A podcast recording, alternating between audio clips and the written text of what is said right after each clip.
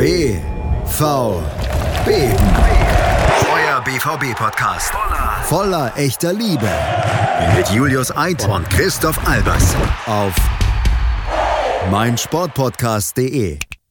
Hallo und herzlich willkommen zu BVB auf meinsportpodcast.de. Mein Name ist Julius Eid und bei mir ist wie immer mein Kollege, Freund und Lebenspartner Christoph Albers, der mich heute ganz besonders durch diese Sendung tragen wird. Hallo Christoph. Hallo Julius, na, wie geht's? Es, es geht mir so mittelmäßig. Man muss dazu sagen, ähm, also ich, einer meiner zahlreichen Nebenjobs neben dem Studium ist unter anderem auch beim WDR zu arbeiten. Und da standen gestern ähm, ganz viele wütende Nazis vor dem Büro auch. Das war schon sehr aufregend und an, so das alles irgendwie zu hören und mitzukriegen. Und äh, vor Schreck bin ich dann äh, abends noch in die Kneipe gegangen, weil ich dachte, ich habe ja heute eigentlich frei, bis auf dass ich halt einen Podcast aufnehmen muss. Und ich habe mich da wieder mal ähm, maßlos überschätzt und es geht mir wirklich nicht so gut. Meine Stimme ist auch ein bisschen angeschlagen. Aber wir werden das hier jetzt natürlich professionell durchziehen ähm, und versuchen, ab jetzt auch nicht mehr zu erwähnen, wie sehr ich leide, weil ich neide dann natürlich, wie, wie man wie es sich gehört, auch ein bisschen zu, zu Wehleidigkeit, aber das werden wir jetzt alles abstellen, ne? Weil heute haben wir ja ein sehr freudiges Thema, warum wir in diesem Jahr nochmal zusammenfinden, Christoph. Ja, im Prinzip ein nachträgliches Weihnachtsgeschenk, das uns äh, Aki und der BVB da gemacht hat. Ähm, der Aki, weil er so wunderschön gegrinst hat auf dem Präsentationsfoto, hat mich, hat mich richtig gefreut. Ähm, der BVB hat Erling Braut Horland verpflichtet für 20 Millionen von Red Bull Salzburg und hat es damit geschafft, die sehr namhafte Konkurrenz auszustechen und das wahrscheinlich begehrteste Talent Europas zu verpflichten. Und ich glaube, ähm, das ist ein Transfer, auf den viele von uns gehofft haben, an den viele, glaube ich, nur so halbwegs geglaubt haben und doch ist er jetzt Realität geworden. Und ich muss auch sagen, erst tatsächlich als so die ersten definitiven Meldungen rausgingen, dass das doch denn wohl was geworden ist, war ich so richtig überzeugt, dass wir ihn kriegen und ähm, bin deshalb umso glücklicher, dass wir ihn haben. Ja, alleine, wie du es schon angesprochen hast, dadurch, dass es eben ein so begehrter Spieler war und man einfach, also diese ganze Wechselgeschichte um Holland ist ja auch wirklich erst in Fahrt gekommen, als dann vor gut einem Monat oder so publik wurde, dass es da überhaupt eine Ausstiegsklausel gibt. Davor war es ja eigentlich eher nicht vorstellbar, dass so ein Spieler im Winter seinen Verein verlässt und vor allen Dingen auch bei dem Hype, was, was das denn kosten muss. Also diese ganze Wechselgeschichte und die ganzen interessierten Vereine, das hat ja eh erst so vor einem Monat ungefähr, würde ich sagen, richtig an Fahrt aufgenommen.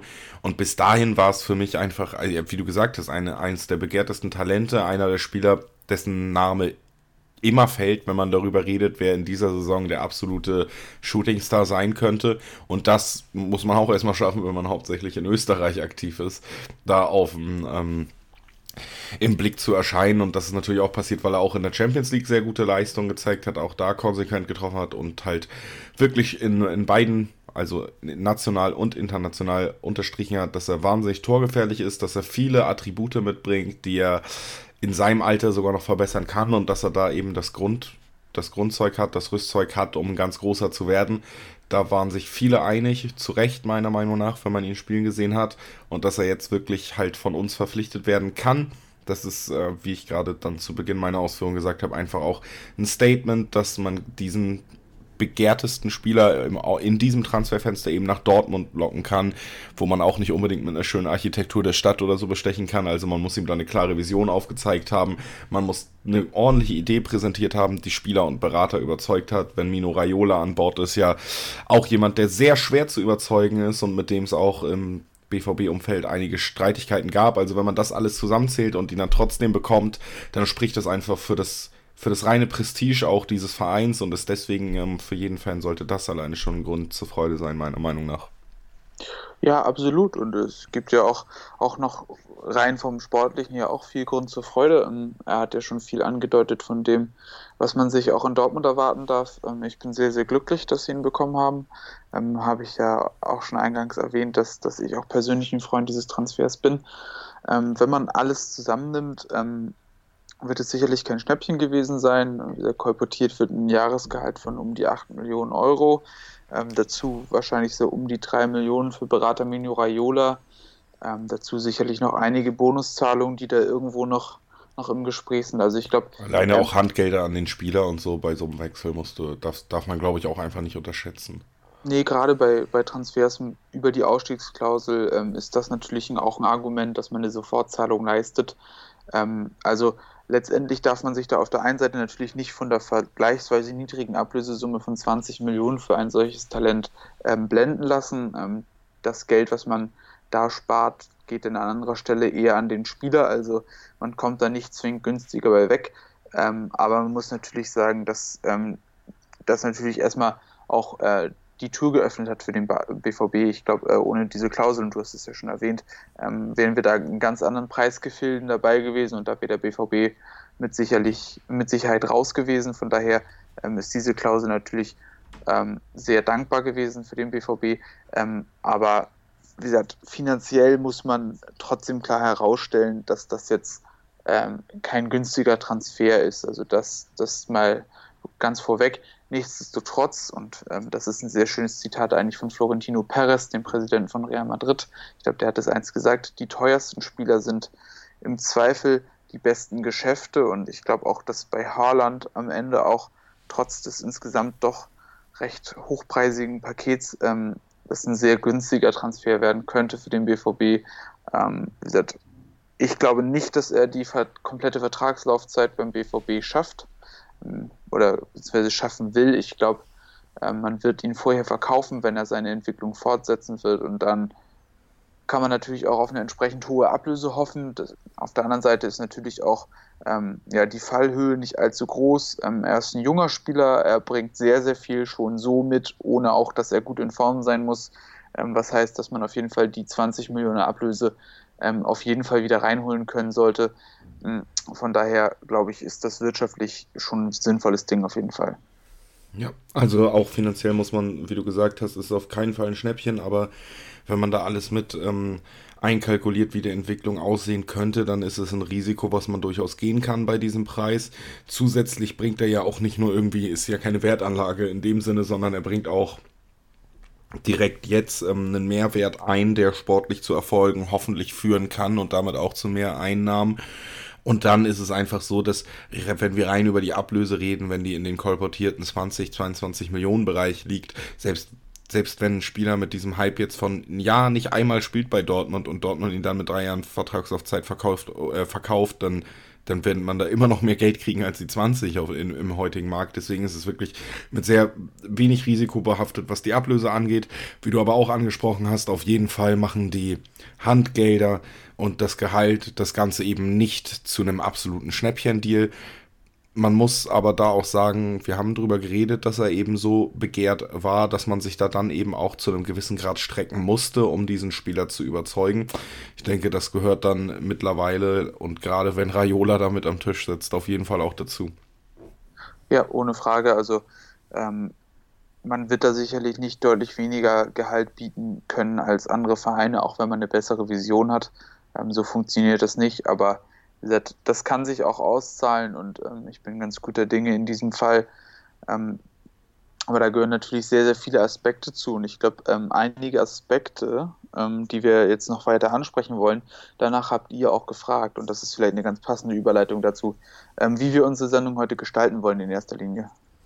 Ja, also wir haben ja das große Glück, dass ihr gerade auf Twitter sehr aktiv mitmacht immer und dass wir uns überhaupt keine Mühe mehr geben müssen, eine ordentliche Sendung zu planen, weil wenn wir nach Fragen fragen, dann kommen so viele, dass wir uns da komplett längs hangeln können. Ich habe gestern bei über unseren äh, Twitter-Kanal, ich mache einfach jetzt auch nochmal Werbung an alle, die das hören und vielleicht nicht dabei sind, at bvb auf Twitter. Da habe ich einfach mal gefragt, ob ihr ein paar Fragen habt und es kamen sehr viele und äh, eigentlich auch so viele, dass jeder Aspekt, über den man sprechen könnte, wenn wir jetzt hier so eine Sondersendung machen, auch abgedeckt ist. Deswegen werden wir einfach uns an euren Fragen längs hangeln, die alle beantworten und dann hoffentlich ähm, auch äh, dieser Folge die sich eben um diesen Transfer drehen soll, so zum Jahresabschluss. Wir wollten eh noch mal was machen, damit ihr nicht jetzt mit so einer langen äh, Durststrecke ins neue Jahr gehen müsst dann äh, haben wir das alles abgearbeitet und wie gesagt, netterweise habt ihr uns dann sehr tolles Gerüst gegeben. Und das werden wir jetzt abarbeiten, ne, Christoph? Ja, würde ich sagen. Ähm, dann würde ich sagen, steigen wir auch gleich mal mit einer, mit einer ersten Frage ein. Ähm, ich gucke mal durch, was, was sich da gut eignet. Und ich glaube, wir steigen mal ein mit äh, der ersten Frage von Ed Glykosid. Ähm, der fragt nämlich, wie weit ist Holland in seiner Entwicklung? Wo liegen seine Schwächen? Über seine Stärken ist ja viel geredet worden. Viele Spieler in dem Alter so reüssiert haben, äh, die in einem Alter so reüssiert haben, sind dann Anfang 20 mit Zunahme an Muskelmasse langsamer geworden oder haben ihre Beweglichkeit eingebüßt. Seht ihr die Gefahr bei Haaland? Mario Götze ist ja neben anderen Dingen ein Beispiel dafür. Auch Lars Ricken ist es so ergangen. Ja, also, ähm, lass uns direkt mal mit dem letzten Punkt anfangen. Natürlich kannst du ähm, bei einem Spieler, der Anfang 20, Haaland ist sogar 19 noch, ne, wenn ich es richtig weiß. Also, ja. das ist ein Alter, wo du natürlich nicht äh, voraussagen kannst, wie sich das Ganze auf Dauer entwickelt. Dazu ist das Leben und das, der Fußball natürlich zu unwegbar. Das ist eine grundsätzliche Wahrheit, deswegen sollte man sich da nicht immer komplett aus dem Fenster lehnen.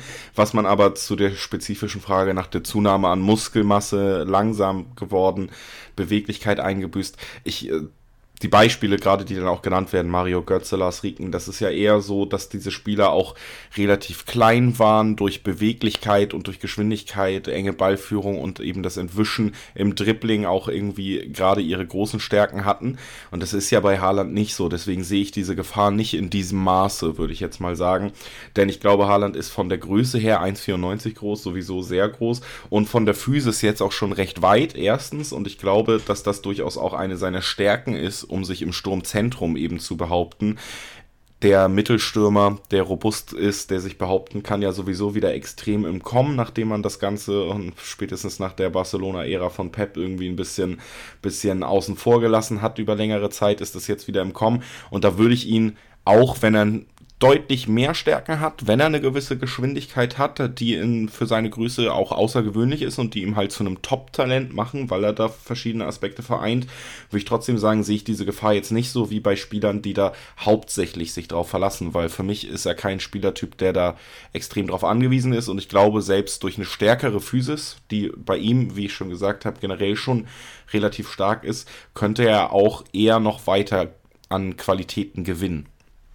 Ja, ähm, ich bin da ganz bei dir. Also natürlich muss man sagen, die Gefahr, dass er groß daran arbeitet, noch Muskelmasse und sowas zuzulegen, ähm, die ihn denn hemmt, ist ja deutlich geringer. Also er muss es nicht unbedingt, er ist nicht darauf angewiesen. Schon jetzt hat er ja auch, auch in Spielen wie selbst gegen Liverpool, wo er gegen Lovren und Van Dijk gespielt hat, ähm, bewiesen, dass er mit seiner Physis schon jetzt in der Lage ist, sich da zu behaupten. Also er ist sicherlich nicht allzu vielen Stimmen ausgesetzt, die sagen, Junge, du musst jetzt hier aber mal aufbauen. Ja, ich glaube, da sind Spieler, wie du schon angesprochen hast, Götze, Ricken, die sind da deutlich eher ähm, in Gefahr als Holland. Ähm, sein Tempo ist zudem ja auch ganz anders geartet. Also wie gesagt, er ist sehr, sehr schnell in der Endgeschwindigkeit. Ähm, er geht gerade Wege, vor allem mal wieder in die Tiefe und da nutzt er das aus. Wie gesagt, die anderen beiden Spieler zum Beispiel, und das hast du auch schön ausgeführt, sind ja in erster Linie über auch ihre Agilität, über ihre Beweglichkeit gekommen. Von daher glaube ich, das muss man unterscheiden zum Beispiel auch ein Cristiano Ronaldo hat ja auch an Muskelmasse stark aufgebaut, immer wieder. Ja, aber auch in seinen gerade gerichteten Läufen hat er dadurch nicht an Schnelligkeit verloren. Das kam erst vielleicht mit dem Alter. Und ähm, bis zu dem Alter, wo das denn eben relevant wird, denke ich, hat Haaland eben diese Möglichkeiten, sich auch ja, anders zu positionieren, dass er vielleicht auch sich weiterentwickelt äh, im Kombinationsspiel, dass er da besser wird im Entgegenkommen, ähm, dass er auch ja, als ähm, richtiger Stoßstürmer, der den Ball halten kann, der den Ball wieder ablegt, dass er da noch besser werden kann, ja, dass er vielleicht sich auch noch anders positioniert. Ähm, ich glaube, mit seinen 1,94 hat er auch noch deutlich mehr Potenzial im Kopfballspiel, als das jetzt zeigt. Und das sind eben so Möglichkeiten, wie er sein Skillset noch erweitern kann, um auch andere Rollen auszufüllen als den Spielertypen, den er jetzt verkörpert. Und ähm, da muss man dann auch vielleicht mal sagen, ähm, ist das auch ein Stadium der Entwicklung, wo er eben mit seinem Tempo, mit seinem Drang zum Tor ähm, noch, noch in so einer Phase ist, wo er sowas gut spielen kann. Ähm, und das hat er in der Champions League auch gut gezeigt. Ähm, wie gesagt, immer wieder ja auch auf die Außen ausgewichen, um dann in die Channels reinzustarten. Ja, immer wieder die Lücken zwischen Innen- und Außenverteidiger zu suchen, da die Wege zu machen, war da gut im Trio mit Hichan Wan und ähm, Takumi Minamino. Ja, aber ähm, auch da, er wird seinen Spielertyp noch erweitern, er wird kompletter werden können und ähm, ehrlich gesagt, ähm, kann ich mir vorstellen, dass er vielleicht noch eine Entwicklung nimmt wie Robert Lewandowski, der ja auch beim BVB angefangen hat, sich richtig gut zu entwickeln, immer kompletter geworden ist und jetzt der Stürmer ist, der er heute ist. Ja, entschuldige, ich war etwas überrascht, dass der Satz vorbei war, aber ich bin natürlich äh, trotzdem äh, da und bereit. Ich würde sagen, die Frage ist auf jeden Fall beantwortet in dem Sinne, da sind wir uns einig, dass die Gefahr nicht so gegeben ist, was ja schon mal direkt äh, gut ausgewählte erste Frage, Christoph, konnten wir positiv reinstarten. Es wird natürlich auch noch ein bisschen komplizierter bei Fragen nach System etc. Wir äh, können, glaube ich, noch eine machen, bevor wir in die erste Pause gehen und ähm, können jetzt einmal gucken, was, was möchtest du gerne? Na, wir beantworten einfach mal direkt die Frage von Ed, äh, Rolf Söte, der einfach nur gefragt hat, wird er unter Favre spielen? Und ich denke, die ist nämlich sehr einfach zu beantworten. Da ist die Antwort ein klares Ja. Man hat äh, nicht nur ein Statement gesetzt, wie wir es am Anfang dieser Folge ausgeführt haben, sondern man hat sich einen Spieler geholt, der auf dem viel Augenmerk liegt. Man musste ihn überzeugen, weil er viel Auswahl hatte und das wird man auch mit Spielzeit auf gehobenem Niveau gemacht haben. Und deshalb ist äh, stark davon auszugehen, dass in dieser Situation unter dem Aufruhr oder der medialen Präsenz auch dieses Wechsels auf jeden Fall auch der Spieler eingesetzt wird. Alles andere würde mich tatsächlich stark überraschen. Ja, also ganz klar, ähm, Spielzeit wird das entscheidende Kriterium auch gewesen sein. Ähm, von daher ganz klares Ja, Favre wird sich da irgendwie mit ihm arrangieren müssen. Ich glaube, ähm, Favre wird sicherlich auch ähm, für diesen Transfer gewesen sein. Ähm, sonst macht das Ganze ja auch keinen Sinn. Von daher gar keine Frage, er wird spielen. Ähm, vielleicht nicht auf Anhieb immer, aber er wird seine Zeiten bekommen, er wird Gelegenheiten bekommen. Ähm, da besteht kein Zweifel. Genau. Und wie Favre diesen Spieler einbinden kann, was das für das System bedeutet, dass er jetzt gefunden wurde eigentlich, bis es, na gut, bis Dortmund halt wieder Dortmund war und in den letzten beiden Spielen eher enttäuschte, dann ähm, wie man dieses System dann doch wieder verändern muss, um den Haaland einzubinden. Darum drehen sich zum Beispiel viele Fragen von euch, aber auch weitere gab es noch und das Ganze besprechen wir nach einer kurzen Pause. Dann werden alle ausstehenden Fragen von uns beiden hier beantwortet. Bleibt also auf jeden Fall dran und dann hören wir uns gleich wieder. Schatz, ich bin neu verliebt. Was? Da drüben. Das ist er. Aber das ist ein Auto. Ja, eben. Mit ihm habe ich alles richtig gemacht. Wunschauto einfach kaufen, verkaufen oder leasen. Bei Autoscout24. Alles richtig gemacht. In rund 40 Folgen habt ihr mich jetzt schon sagen hören, I want to tell you about the Beatles. Ich habe euch die Geschichten zu ihren Alben und ihren Songs erzählt, euch ihre wichtigsten Wegbegleiter und Vertraute vorgestellt und natürlich die Orte, die für die Bandgeschichte eine wichtige Rolle spielten. Habt ihr die drei bisherigen Staffeln schon durchgehört? Nein? Na, worauf wartet ihr dann noch? Rein in den Podcatcher eurer Wahl und einfach mal losgehört. Und folgt gerne auch unserem Instagram-Kanal iwtty-Beatles Podcast. Interception. Touchdown. Der Football Talk mit Sebastian Mühlenhof. Höre die aktuellsten News aus den NFL Divisions. Jede Woche neu auf meinsportpodcast.de. Die komplette Welt des Sports. Wann und wo du willst. Auf meinsportpodcast.de. Und damit willkommen zurück zu BVB auf meinsportpodcast.de. Christoph, bist du noch da? Natürlich bin ich noch da. Natürlich ist er noch da. Er war nie wirklich weg, hat sich nur versteckt. Äh, hier in unserem Revier. So, bevor wir uns jetzt hier wieder völlig verzetteln bei der Anmoderation, machen wir direkt da weiter, wo wir eben aufgehört haben. Wir haben angefangen, eure Fragen zu beantworten, die ihr zum Haaland-Wechsel gestellt habt. Wir versuchen alle zu beantworten. Falls es nicht passiert, ist der einzige Grund, dass ich oder Christi hier was übersehen, also kollektiv beide an, an verschiedenen Rechnern, tut es uns sehr leid. Aber eigentlich ähm, kann ich mir nicht vorstellen, dass das überhaupt passieren könnte.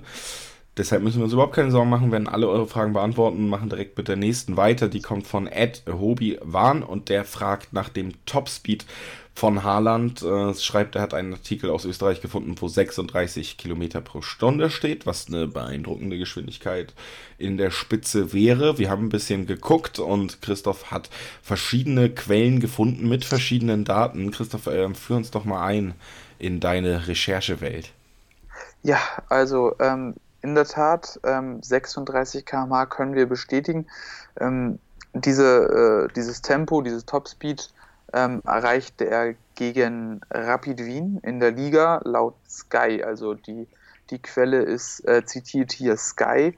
Ähm, von daher nehmen wir das jetzt einfach mal so an. Ähm, in der Champions League, ähm, laut UEFA.com, erreichte er einen Topspeed von 32 km/h, was natürlich deutlich weniger ist. Ähm, man muss das natürlich immer so sagen, diese Topspeed-Werte sind natürlich immer auf einen Moment bezogen. Ähm, immer denn auf, auf eine geringe Strecke auch, ähm, je nach Messung.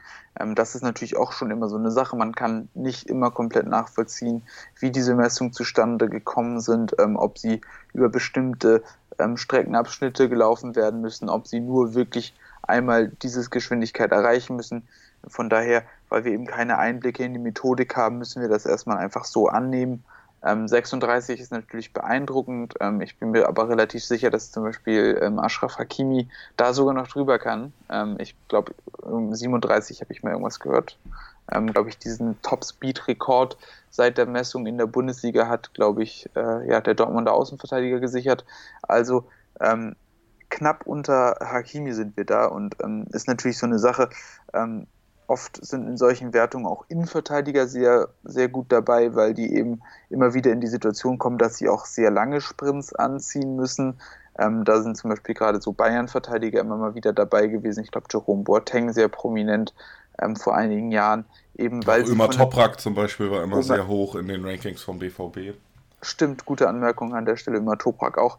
Ähm, also es kommt ein bisschen darauf an, in welchen Situationen man sich befindet. Für zentrale Mittelfeldspieler wird sich die Gelegenheit eher weniger ergeben. Von daher glaube ich, die wirklich verlässlichen Messungen, was so Topspeed angeht, ähm, können nur unter wirklich ähm, Laborbedingungen am Trainingsplatz, ja, mit akkuraten Messgeräten in einer sehr isolierten Umgebung betrachtet werden. Aber es steht ja völlig außer Frage, dass Erling Haaland enorm schnell ist, dass er ein extremes Tempo aufnehmen kann und das ähm, kann man ja schon allein aus der Beobachtung sehen. Von daher ähm, bin ich sogar geneigt zu sagen, dass die 36 km/h an der Stelle hinkommen, ähm, wenn man das mit Hakimi zum Beispiel vergleicht. Ja, also auf jeden Fall eine seiner Stärken, um das ähm, diese Frage als Anlass, aber dann trotzdem auch noch zu einem weiteren Schluss zu kommen. Eine seiner Stärken auf jeden Fall auch sein Tempo und das ist halt bemerkenswert bei seiner Größe, bei seiner Physis, dass er eben auch dieses Attribut des Tempos noch mitbringt. Haben wir aber auch schon drüber geredet. Kann durchaus sein, dass das irgendwann vielleicht ein bisschen nachlässt, aber im Moment ist es auf jeden Fall eine der Bestandteile, die ihn eben zu einer so interessanten Mischung auf dem Fußballmarkt gemacht haben. Ne?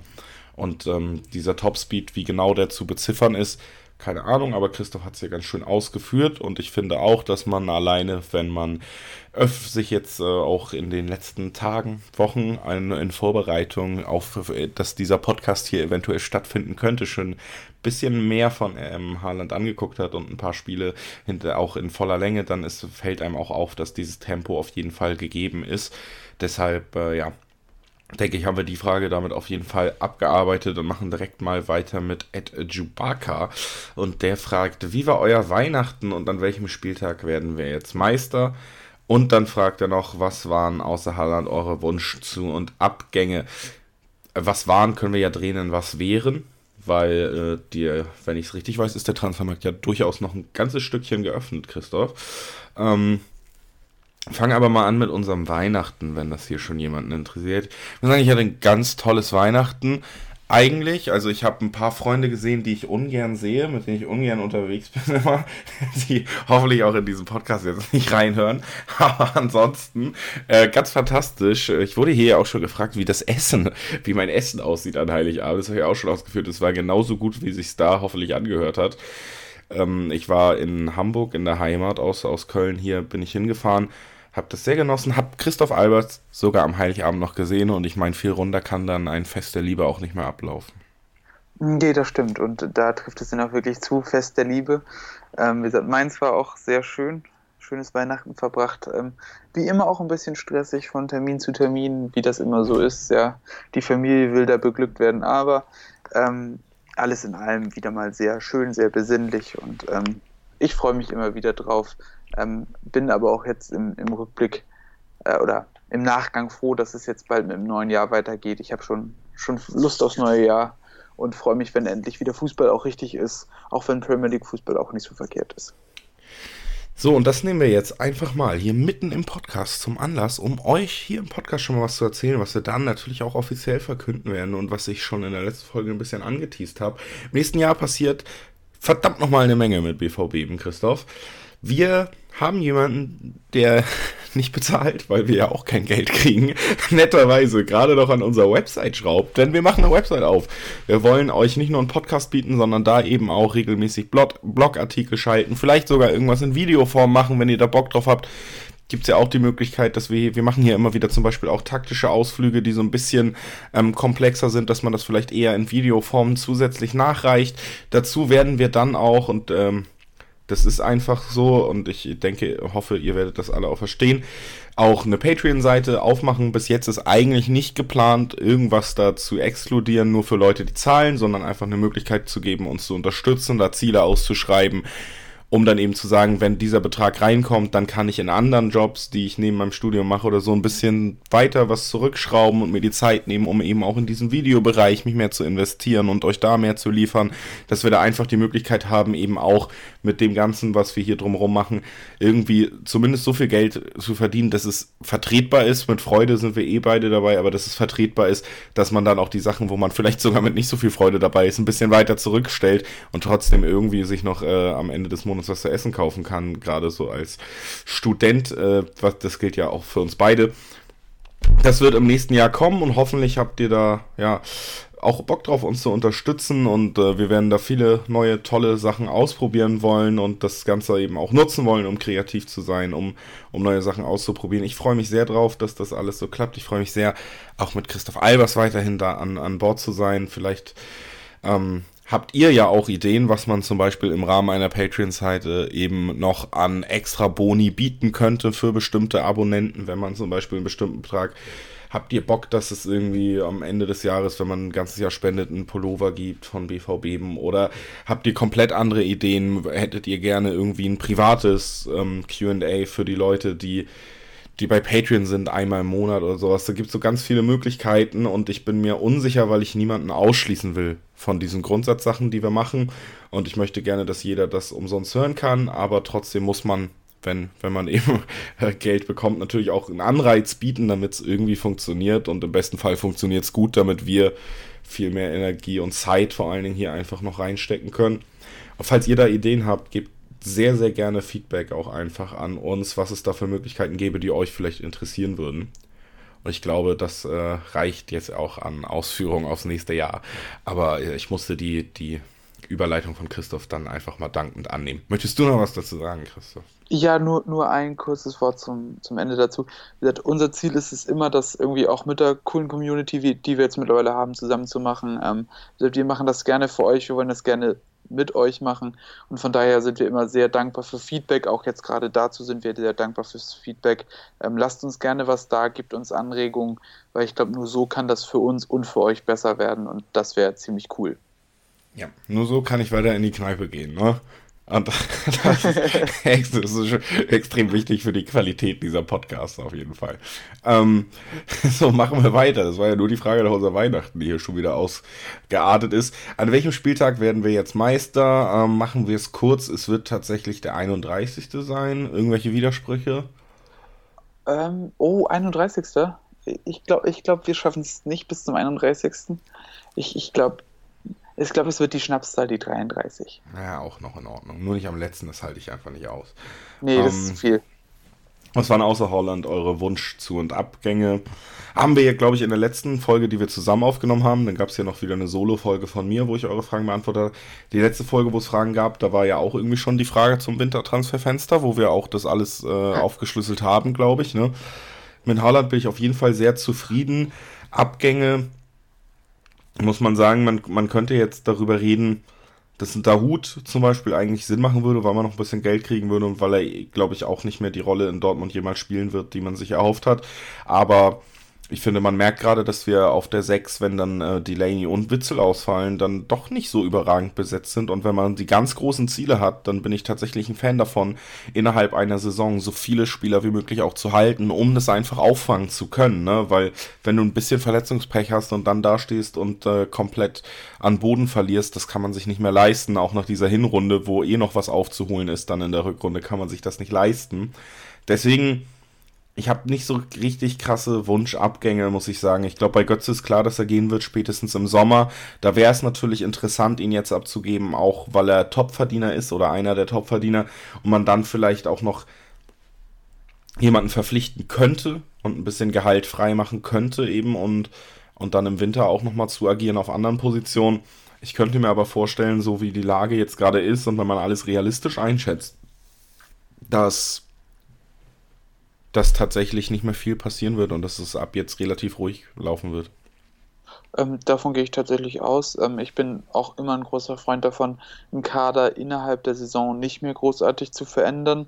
Ich glaube, auch wenn es nur Ersatzspieler sind, ja, kannst du eine Kaderdynamik damit ganz wesentlich beeinflussen, auch negativ beeinflussen.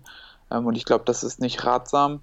Ähm, ich glaube, der Hut habe ich zumindest nicht mitbekommen, ähm, verhält sich gut, verhält sich ruhig auf der Bank, äh, sorgt nicht für Stunk ähm, und ist, glaube ich, trotzdem eine Alternative, die ja durchaus Qualität hat. Also er ist, er ist momentan sicherlich kein Kandidat für die Startelf, ähm, aber er ist jemand, der auf jeden Fall auf gehobenem Niveau Bundesliga spielen kann und von daher wäre ich jetzt niemand, der sagt, ähm, der soll weg, einfach nur, damit er nicht mehr im Kader ist.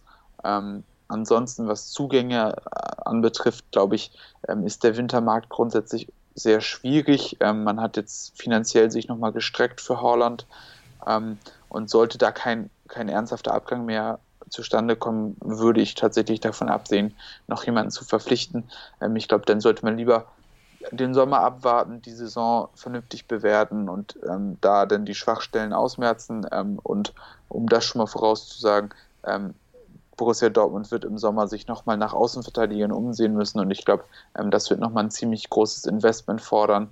Von daher glaube ich, sollte man vielleicht auch versuchen, ähm, die Ressourcen eher denn da zu nutzen.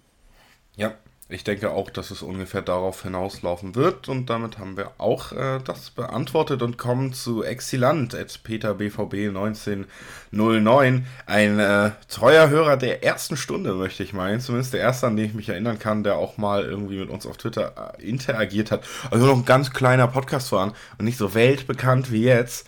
Ähm, deswegen, Exilant, danke, dass du von Anfang an dabei bist, erstmal, bevor wir deine Frage beantworten. Ich bin ja sowieso in einem, ich möchte alle Hörer äh, auch nochmal audiomäßig umarmen hier. Ne? Ich freue mich sehr, dass jeder dabei ist und so zum Ende des Jahres, denke ich, kann man auch mal ein bisschen sentimental werden und sagen, für BVB, für das, was wir hier machen, hatten wir wirklich ein unglaublich schönes Jahr und hoffen, dass es nur noch besser werden kann. Und äh, ja, exzellent, zurück zur Frage. Mich würde interessieren, ob er nahtlos ins neue System passt, was aus Paco wird und was der Neuzugang für Hazard bedeutet. Ähm, Fangen wir hinten an mit der ähm, Hazard-Frage, weil sie am einfachsten zu beantworten ist. Ich glaube, Hazard hat seinen festen Platz auf dem Flügel. Ich gehe davon aus, dass man auch Hazard spielt immer sehr bemüht und äh, ist ein Spieler, der mir sehr gut gefällt diese Saison. Auf dem anderen Flügel hat man Sancho, der generell gesetzt sein wird, weil seine fußballerische Klasse einfach unfassbar ist und in jedem Spiel den Unterschied machen kann. Deswegen gehe ich auf jeden Fall aus, dass wir, äh, wir werden weiter mit zwei Flügelspielern spielen. Ja. Und äh, da, also auf die Ausrichtung wird Haaland keinen kein Einfluss haben. Und wenn wir mit äh, Flügelspielen spielen, dann wird hat ein Hazard völlig verdienterweise auch weiterhin seinen Platz und wird seine Spielzeit bekommen. Also für ihn, glaube ich, werden die direkten Auswirkungen eines solchen Wechsels nicht unbedingt äh, nicht unbedingt schlecht sein. Ja, die Frage ist natürlich nur, ähm, wie sich das Setup denn grundsätzlich ändert. Ähm, ich glaube, die Frage könnte darauf abzielen, und ich glaube, so würde ich es interpretieren, mit das neue System. Ich glaube, da schließt er an an das ähm, 3-4-3 oder ja. 3-4-1-2, was Favre zuletzt hat spielen lassen. Ähm, und da ist dann wahrscheinlich die Frage, wie das Ganze dann ähm, mit der Personalie Marco Reus zum Beispiel gehen soll. Ähm, vielleicht hat äh, Exilant auch schon impliziert, dass vielleicht auch ein Reus dann auf Außen gehen würde, auf links, Sancho auf rechts ja, und dann Holland in der Mitte. Sehe ich aber ehrlich gesagt nicht kommen. Ich glaube, dass dieses System nicht unbedingt mit Haaland funktionieren würde. Ähm, da ist er nicht der Spielertyp für. Ähm, ich glaube auch, dass Reus nicht unbedingt gut auf der Außenposition aufgehoben wäre. Ich sehe ihn wirklich am besten auf der 10, gerade mit seiner Stärke, da dann immer wieder ja, an der 16er Kante aufzutauchen, in Abschlusssituationen zu kommen. Und da würde ich ihn nicht beschneiden in, in seiner Rolle. Ähm, von daher denke ich auch nicht, dass es einfach so jetzt weitergehen wird, sondern dass das System nochmal angepasst werden wird. Ähm, und da könnte wahrscheinlich auch ähm, eine Lösung wieder mit einer Viererkette, ja, vielleicht wieder eine Art 4-2-3-1-System ähm, die Wahl Favres sein, einfach um ihn optimal einzusetzen, aber auch um den anderen Spielern in der Offensive den nötigen Raum zu geben. Ähm, ist natürlich die Frage, ob er denn dafür einen Innenverteidiger aufgeben will und wie er mit den anderen Spielern verfährt. Aber ich glaube, ähm, das wird sehr, sehr interessant zu sehen sein, was Favre davor hat. Ähm, auch andere Systeme sind aus meiner Sicht da ähm, auf jeden Fall vorstellbar. Ähm, vielleicht gibt es auch ein System mit Holland als Spitze und ähm, wirklich zwei eher als Zehner agierenden Spielern, ähm, die ergänzt werden könnten von einem flexiblen Achter wie Brandt. Ja, dass man da dann wieder auch so ein Trio hinter Haaland hat, was ein bisschen mehr Bewegung verspricht. Also da gibt es einige Möglichkeiten, aber ich glaube, dass das System, so wie es zuletzt gespielt wurde, ähm, nicht unbedingt mit Haaland funktionieren würde, eben weil er nicht ganz so flexibel ist ähm, wie eben die anderen drei, die jetzt vorne gespielt haben. Aber zum Beispiel, ähm, ja, zuletzt seine Station in Salzburg hat bewiesen, dass er da auch in einem Offensivtrio sehr gut funktionieren kann. Da waren es vor allem Hichan Wan, ähm, Takumi Minamino und eben Haaland selbst, die da wirklich fabelhaft miteinander harmoniert haben, wo auch immer wieder der eine oder andere ausgewichen ist. Aber er ist schon jemand, ähm, der gerne im Sturmzentrum spielt und ähm, dem muss man sicherlich Rechnung tragen. Ja, also die Frage, ob er nahtlos ins neue System passt, da muss man klar sagen, nein, nahtlos auf keinen Fall. Es ist einfach ein komplett anderer Spielertyp. Man hat ja auch nicht ohne Grund jetzt auf Paco verzichtet in den letzten äh, Startaufstellungen, weil eben diese, weil es ganz gut funktioniert hat in diesem System, dass man eben diese extrem flexiblen Spieler da vorne drin hatte, die man nicht richtig greifen kann als Verteidiger.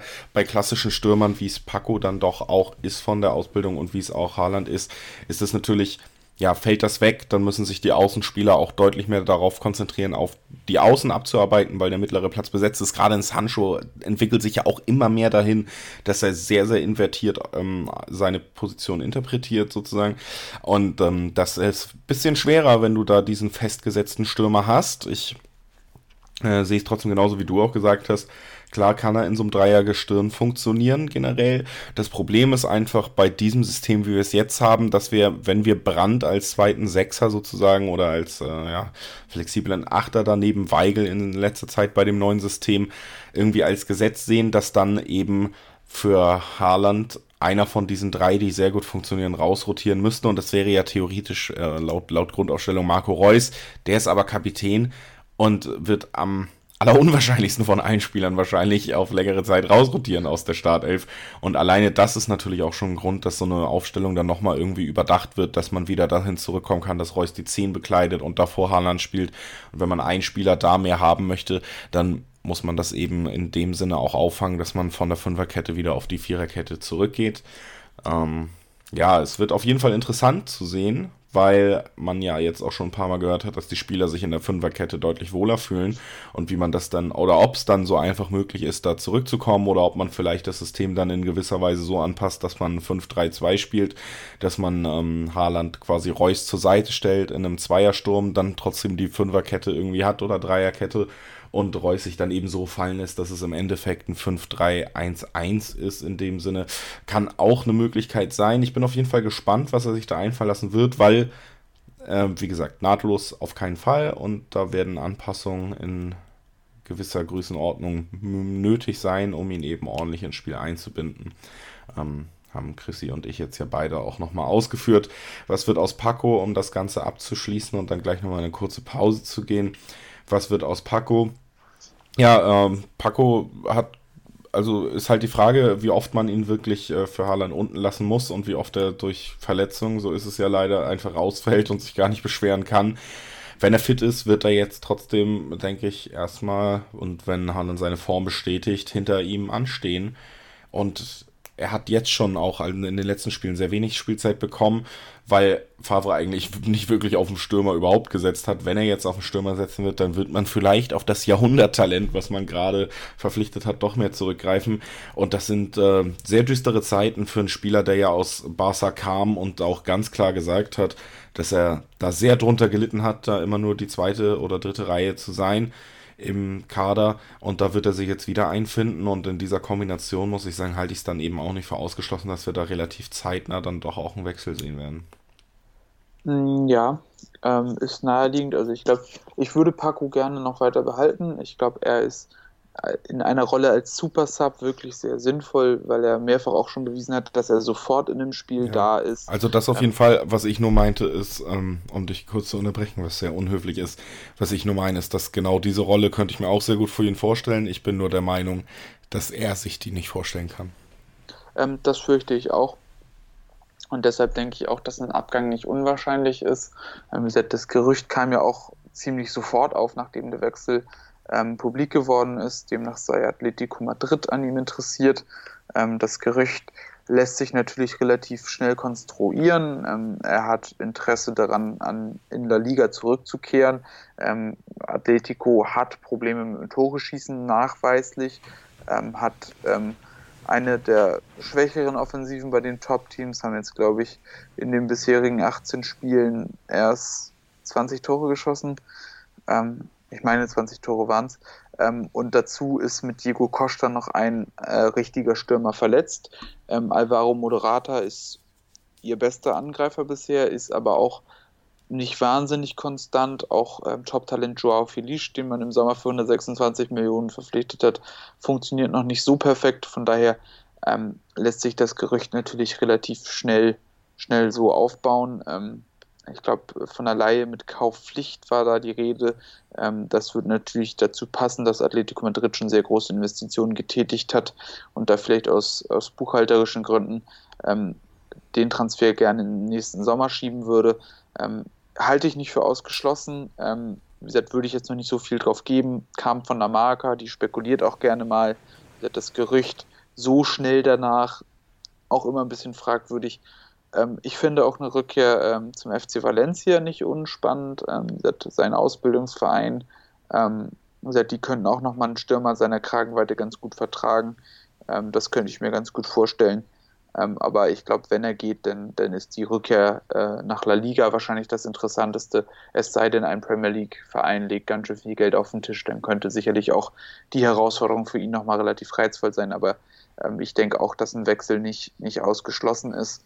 Ähm, ja, und an der Stelle können wir schon mal erwähnen, dass das ähm, auch, auch gleich von mehreren Leuten gefragt wurde, unter anderem auch ähm, Ed Baxmania, ähm, der auch danach gefragt hatte, was mit Paco jetzt passiert. Ähm, und ähm, ja, damit haben wir die, die Teilfrage von ihm auf jeden Fall auch schon mal beantwortet, ähm, genauso wie die Frage von ähm, Ed Baron 1909, der danach gefragt hat, wie gut Holland denn ins System passen würde und welche Änderungen sich in der Formation ergeben könnte.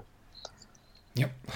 Und dann haben wir, wenn wir die Teilfrage von Baxmania schon beantwortet haben, auf jeden Fall auch gleich einen Einstiegspunkt. Nach einer kurzen Pause hören wir uns noch einmal wieder und beantworten die restlichen Fragen. Ihr habt viel gefragt, wir reden viel, so ist der Deal. Bleibt dran. Schatz, ich bin neu verliebt. Was? Da drüben. Das ist er. Aber das ist ein Auto. Ja, eben. Mit ihm habe ich alles richtig gemacht. Wunschauto einfach kaufen, verkaufen oder leasen. Bei Autoscout24. Alles richtig gemacht. 90 Plus On Air. Der Podcast rund um den internationalen Fußball. Mit Marius Merck und Chris McCarthy. Da herrscht ein enormer Druck, da werden Unsummen investiert, um den Erfolg regelrecht zu erzwingen. Jeden Monat neu auf meinsportpodcast.de. Die aktuellsten Themen aus der Welt des Sports. Auf meinsportpodcast.de.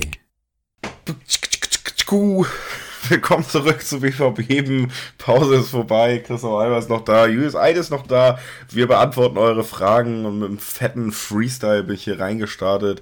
Christoph Albers hat es kaum im Bürostuhl gehalten, da bin ich mir sicher, weil der Beat ihm ins Blut geschossen ist. Und euch schießt jetzt ins Ohr mal wieder unsere Antwortmaschinerie. Wir beantworten eure Fragen auf Twitter heute zu rund um den Wechsel von Haaland und äh, wir sind angekommen bei at Baxmania. Da hatte unter anderem auch die Frage, was passiert jetzt mit Paco und unter anderem die Frage, wie muss das System für ihn angepasst werden. Das sind Sachen, über die haben wir schon ein bisschen geredet eben. Hatte aber auch noch andere Fragen, nämlich zum Beispiel, wie lange braucht er, um in der Liga anzukommen, ab wann ist mit ihm zu rechnen und setzt Favre auf ihn oder erstmal nur die Rolle als Joker. Ähm, in Teilen auch schon am Anfang dieses Podcasts beantwortet. Ich gehe stark davon aus, dass Favre ähm, relativ früh ihm die Chancen geben wird, alleine aufgrund der Wertigkeit dieses Transfers und aufgrund, es ist einfach, man muss auch immer auf Außendarstellung achten, auf die Vermittelbarkeit. Man kann diesen Transfer nicht vermitteln, wenn man ihn nicht einsetzt, auch relativ zeitnah, wenn man ihm nicht die Spielzeit gibt. Und ich glaube, das wird man tun. Deswegen äh, wird er auch früh beweisen können, ob er denn ankommt. Ich glaube, er hat alle Anlagen, um in der Bundesliga früh zu funktionieren. Und ich glaube, dass Borussia Dortmund, auch wenn es immer mal wieder hakt in den letzten Monaten oder vielleicht sogar Jahren, immer eine der besten Offensiven stellt, ihm herausragende Zuarbeiter zur Seite stellt. Und deswegen glaube ich, dass seine Quote, das gilt fast für jeden Stürmer und für einen, der diese wirklich besonderen Attribute auch noch so vereint wie er. Ich gehe davon aus, dass er viele Möglichkeiten haben wird und äh, wenn sein Torriecher alleine sich so bestätigt, wie man ihn gesehen hat, dann wird er relativ schnell, zumindest äh, statistisch gesehen, in der Bundesliga sehr gut ankommen.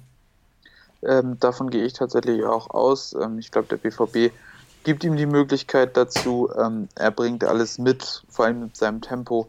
Ähm, er hat in der Champions League, und ich glaube, das ist das wichtigste Argument daran, schon nachgewiesen, dass er es kann. Ähm, also auch auf einem ansprechenden Niveau. Die österreichische Liga ist natürlich nicht der Maßstab und man muss sicherlich auch betrachten, dass ihm seine kongenialen Partner jetzt abgehen, die ja ihrerseits wahrscheinlich auch den Sprung in die große weite Fußballwelt wagen und ähm, nach England wechseln. Ähm, wie gesagt, Minamino ja schon fix, Yichang Wang wird bald folgen, denke ich. Ähm, und von daher ähm, muss man sicherlich betrachten, dass es vielleicht nicht möglich ist, die Quote auf dem Niveau komplett fortzusetzen, aber ich glaube trotzdem, dass da nicht mit so einem Riesenabfall zu rechnen ist, dass, dass er die Möglichkeiten bekommen wird. Und ähm, von daher, ich erwarte keine allzu lange ähm, ja, Ankunftsdauer oder was auch immer, ähm, zumal das ja auch jetzt kulturell ähm, nicht der Riesensprung ist von Österreich nach Deutschland. Ähm, die Sprache ist gleich. Ähm, er ist ohnehin ja auch jemand, der sich gut anpassen kann, wie er in Salzburg auch bewiesen hat. Ähm, sein Vater war Fußballprofi, er selbst ist in England geboren, ist es also auch gewohnt. Von daher erwarte ich auch, dass er charakterlich ähm, in der Lage sein wird, sich sehr schnell anzupassen. Und ähm, da habe ich tatsächlich gar nicht mal so große Bedenken.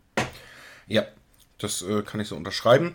Dann kommen wir zur letzten Frage von Baxmania. Die ist auch wieder sehr nett. Der fragt auch, wie unser Weihnachten war. Das haben wir ja schon beantwortet.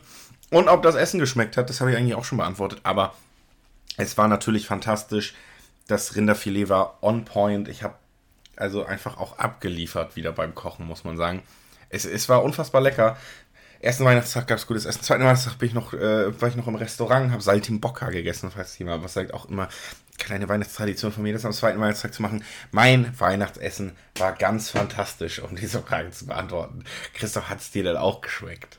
Ja, ich hatte tatsächlich auch am ersten Weihnachtstag Rind, am zweiten Weihnachtstag, äh, nee, am Heiligabend Rind, am ersten Weihnachtstag Reh. Ähm, es war vorzüglich. Ähm, wie gesagt, ich bin gefühlt fünf Kilo schwerer, ähm, aber ähm, auch Du hörst Kilo dich heute auch ein bisschen dick an, muss man sagen.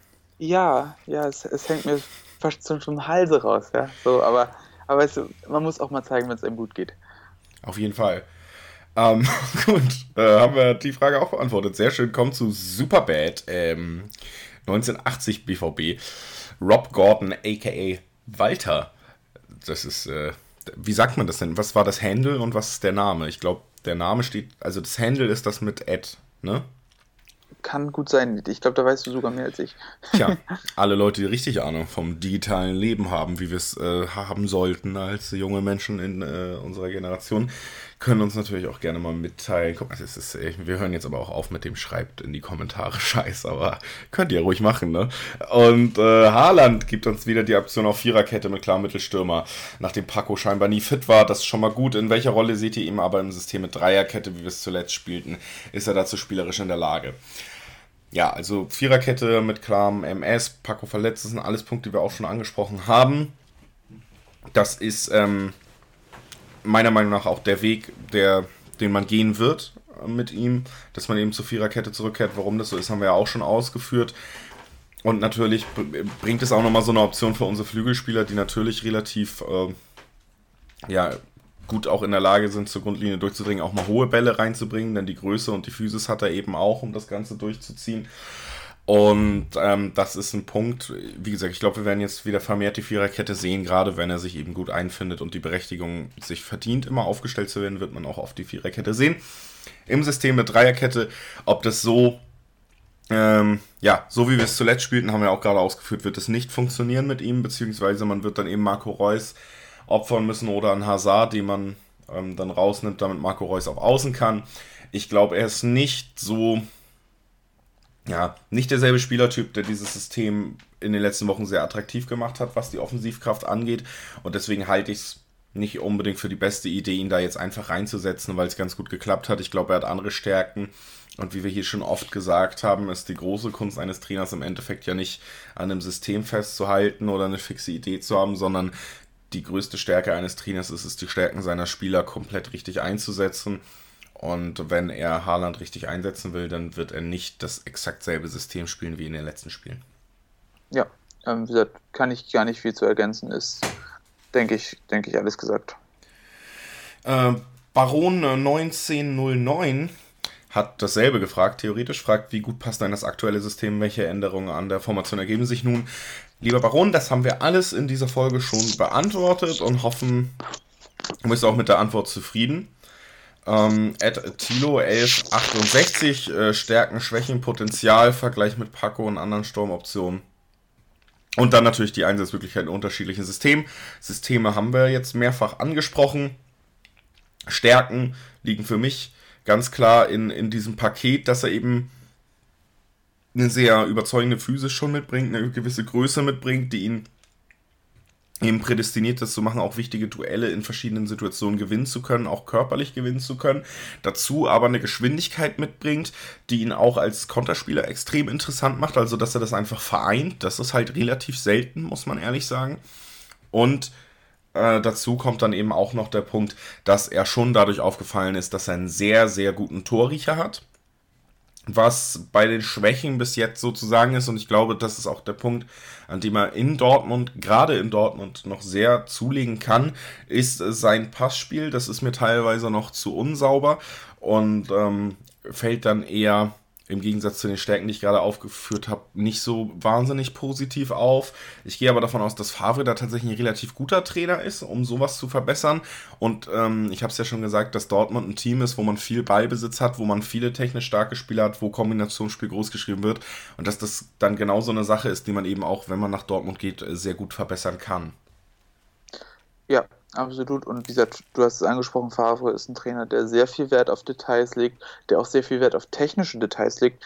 Und ähm, man hat es immer mal wieder auch mitbekommen, dass er auch gestandenen Spielern da noch was beibringen konnte, indem er auf Details achtet, die andere Trainer ähm, nicht so wichtig nehmen. Und ich glaube, deshalb wird es, wird es ein, ja, auch eine gute Chance für ihn sein, sich da weiterzuentwickeln, ähm, weil eben Lucien Favre ein Trainer ist, der das kann, der auch gerade eine gute Vorstellung davon hat, wie sich Spieler in der Offensive zu bewegen haben, ähm, wie sie sich zum Ball zu bewegen haben und zum Gegner zu bewegen haben. Und ähm, ich glaube, von daher ähm, ist sein Potenzial gewaltig, weil er alles mitbringt, weil er den Charakter mitbringt. Ähm, und ähm, wie gesagt, im Vergleich zu Paco, um das gleich auch schon mal aufzugreifen, ähm, denke ich, hat er das Potenzial, ein deutlich kompletterer Stürmer zu sein. Genau. Gesagt, er ist größer, er ist schneller, er, gesagt, er sucht den Weg immer wieder in die Tiefe. Er will auch, und das, das muss man auch an der Stelle mal sagen, er will deutlich mehr am Spiel teilnehmen, als Paco es tut.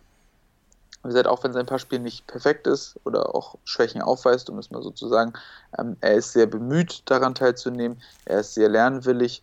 Ja, wie gesagt, und er ist deutlich auffälliger. Wie gesagt, Paco ist, ist ja in seiner Art schon ein reiner Abschlussspieler. Ähm, bewegt sich sehr clever, ist sehr abgebrüht, bringt sich immer wieder in gute Gelegenheiten, ist aber ansonsten sehr unauffällig und ich glaube, ähm, da ist, ist ähm, Haaland ein ganz anderer Spielertyp und ich glaube, sie haben abgesehen vom Torriecher und, und, und von der Stärke auch vor dem Tor immer wieder gut abzuschließen, ähm, sehr wenig gemein.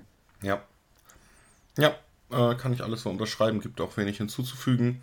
Ähm, Ja. Achso, und, und da können wir gleich nochmal die Frage von äh, Ed Baron 1909 anschließen. Mit welchem ehemaligen BVB-Stürmer hat er die meiste Überschneidung? Jetzt muss man ähm, das böse L-Wort sagen eigentlich, ne? Ja, ich hatte auch, auch tatsächlich Lewandowski im Kopf, ähm, weil er eben auch diese Anlagen hat, wie Lewandowski einst ein sehr kompletter Stürmer zu sein. Äh, wie gesagt, das Tempo ist nicht das eines Aubameyangs, nicht ganz. Ähm, und er ist auch nicht so eindimensional wie Aubameyang. Ähm, deshalb würde ich sagen, ähm, Lewandowski und ähm, das wäre ja ein Traum, wenn er so ein Stürmer wird. Ja, auf jeden Fall. Äh, ist auch der erste Gedanke, den ich direkt hatte. Ähm, ja, sind, äh, ja, es ist natürlich immer gefährlich, weil das die größten, größten Fußabdrücke sind, die man irgendwie so jemandem aufbürden kann zum Ausfüllen, aber ich glaube auch die meiste Überschneidung und das äh, Potenzial in diese Richtung zu gehen, das hat er einfach und da muss man es auch so sagen. Da bin ich äh, mit Lewandowski genauso, bin ich genauso einverstanden wie du. Ähm, Baron 1909 hat auch noch was gefragt. Er hat gefragt, wie schaut sein Vertrag aus, was ist bestätigt, was ist Gerücht. Und ähm, dazu kommt auch noch, äh, das nehme ich jetzt einfach mal mit rein, die Frage von Ed Jones BVB, nämlich glaubt ihr, er bekommt in Dortmund eine Ausstiegsklausel? Ist ja auch Vertragsbusiness und bestätigt und Gerücht. Eine Ausstiegsklausel ist nicht bestätigt, das ist schon mal eher ein Gerücht. Bestätigt ist das 8 Millionen Jahresgehalt. Soweit, also so gut, ähm, so oft berichtet und so zuverlässig berichtet, dass man es als bestätigt ansehen kann.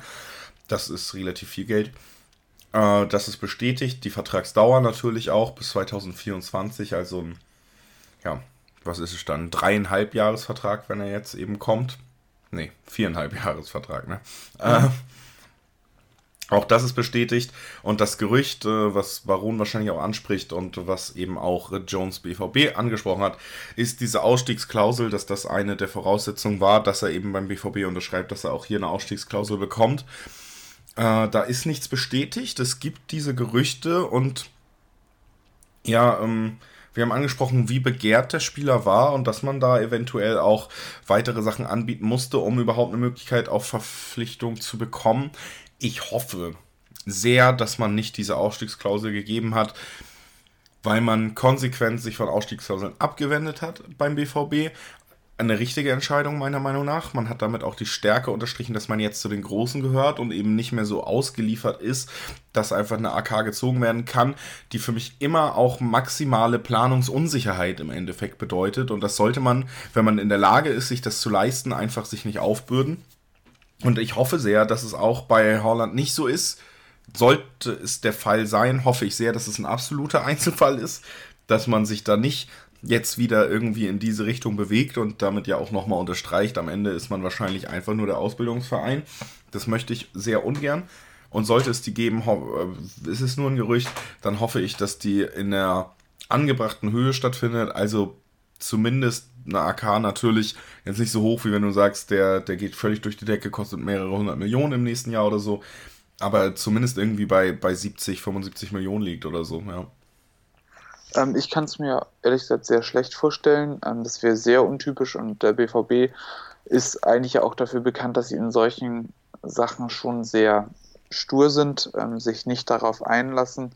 Ähm, und ich kann mir auch, auch nicht vorstellen, ähm, dass man sich darauf eingelassen hat. Ähm, ich glaube, ich kann mir sehr gut vorstellen, dass es so eine Art Agreement gibt, dass er jetzt vielleicht für für ein, zwei Jahre äh, sicher beim BVB spielt und wenn sich eine Gelegenheit ergibt, nochmal den nächsten Schritt machen darf, dass man ihm dazu gesichert hat, ähm, dass man ihn dann auch gehen lässt. Aber ähm, dass es im Vertrag steht, kann ich mir ehrlich gesagt nicht vorstellen.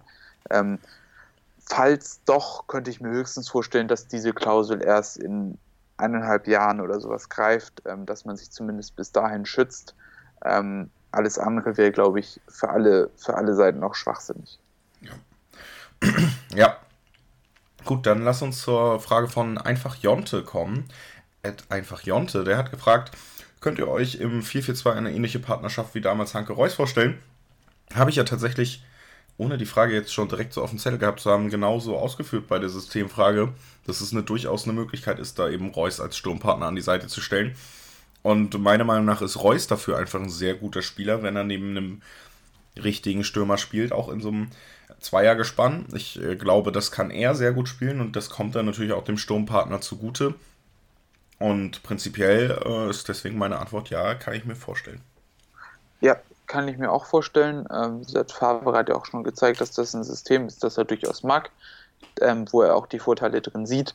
Ähm, allerdings, ähm, da muss ich vielleicht nochmal dann angreifen, ähm, die Paarung Hanke-Reus wird so sicherlich nicht repliziert werden, weil da war es natürlich auch so, dass gerade Mike Hanke eher Reus assistiert hat als andersrum. Also da hat Hanke viel Drecksarbeit gemacht, viel aufgelegt und Reus war der Star, der auch viele Tore geschossen hat, ähm, dem im Prinzip die Freiheiten gegeben wurden.